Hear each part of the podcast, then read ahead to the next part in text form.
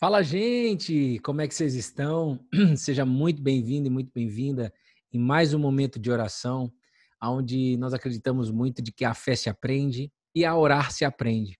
Então, aprender a orar é você aprender com quem que eu estou falando. Quem é essa pessoa chamada Deus eu estou falando? Eu quero te adiantar que ele é o seu pai, criador de todas as coisas.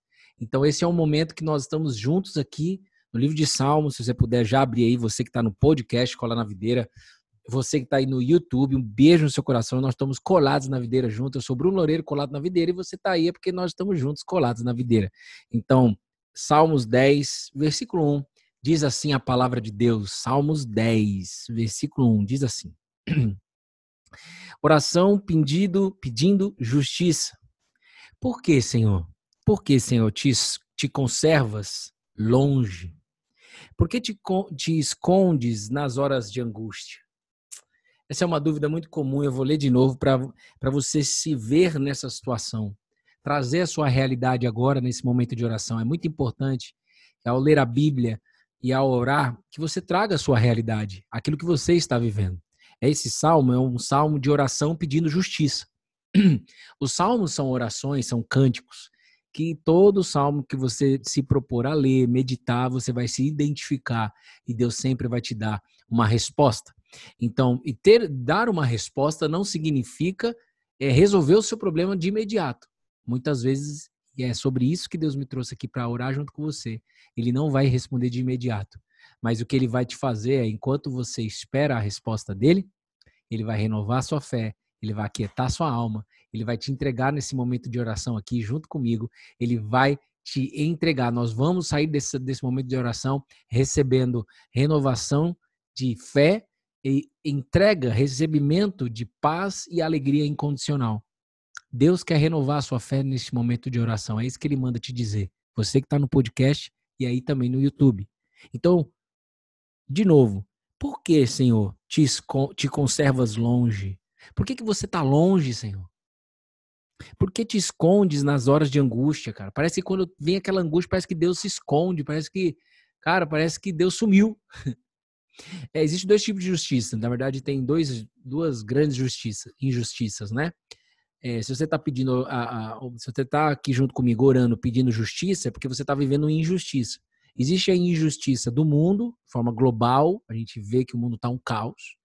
E não é sobre esta injustiça que a gente veio tratar aqui. Mas saiba que essa injustiça no mundo, a violência, os assassinatos, os roubos, Deus vai tratar, Deus não perdeu o controle e ele vai fazer justiça no tempo certo e a justiça dele é pesada. Pode ficar em paz. Confia na justiça de Deus, moço. Pode confiar na justiça dele. Agora, a justiça ou a injustiça que nós estamos falando aqui nesse momento de oração é sobre a que você está vivendo aí na tua vida. Porque se você ressignifica sobre a, a injustiça, se você aprende a, a andar em meio essas injustiças e essas horas de angústia que acontece, que parece que Deus sumiu, cara, você vai se encher tanto da presença dele, tanto, mas tanto, mas tanto, que isso também vai transbordar no próximo. Então a gente começa com você. Deus quer começar com você para mudar toda a sua família, todos os ambientes que você entra. Então, Eu quero te dizer uma coisa: quando você aprende a Bíblia, você vê a, história, por exemplo, do povo de Israel, você vê a história de vários homens e mulheres de fé.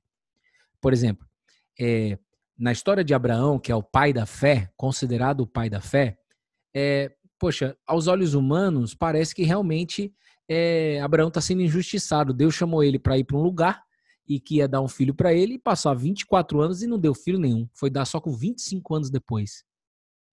É, Abraão estava vivendo em cima de injustiça? Não, Abraão não estava vivendo em cima de injustiça.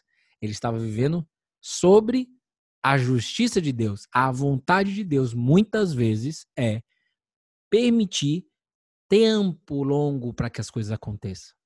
Permitir tempos de angústia. É assim que Deus trabalha, irmão. Permitir que todas as esperanças suas acabem aqui na terra para, de repente, que não é de repente, mas que de repente possa é, você possa ver a grande vontade de Deus sobre a tua vida. Eu sei que é muito difícil você pensar vivendo aí um tempo de angústia, um tempo de injustiça, pensar que realmente uma grande coisa vai acontecer. Eu sei disso. Então, Deus me traz até aqui para falar com pessoas nesse YouTube, nesse podcast, para que você não peça que essa situação se resolva. Talvez você já cansou até de pedir. Deus manda te dizer que você peça para ele a fé como a de Abraão. Abraão esperou contra a esperança.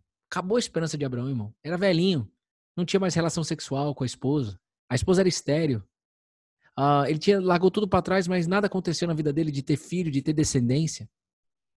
Mas ele continuou esperando a promessa de Deus que Deus falou com ele. Então, por isso que é muito importante você ouvir a voz de Deus, porque quando você ouve a voz de Deus, você tem uma capacidade que vem dele de você permanecer na promessa dele, aguardando, não importa o tempo. Agora, quando você não ouve a voz de Deus, essa angústia que o salmista escreve aqui e essa sensação de que Deus esqueceu de mim, de que Deus se esconde, de que Deus está longe, isso te domina e causa na tua vida comportamentos que você não quer ter.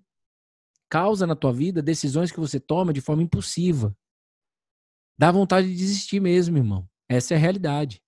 Mas Deus te trouxe até aqui nesse momento de oração para que se renove dentro de você a fé a fé que confia na justiça de Deus, mesmo que os seus olhos estejam vendo tudo ao contrário. Isso é fé. Fé é a certeza das coisas que se esperam, mas você não está vendo essas coisas. Então, se você puder fechar os seus olhos, em nome de Jesus, é no nome dele que a gente ora, é por ele, para ele, porque ele disse: está consumado, está feito.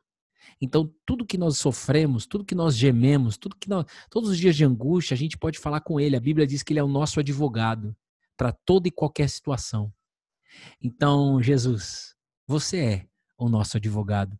Há pessoas nesse podcast escutando essa palavra e essa nesse momento de oração aqui junto comigo, Jesus. E nós estamos junto com você.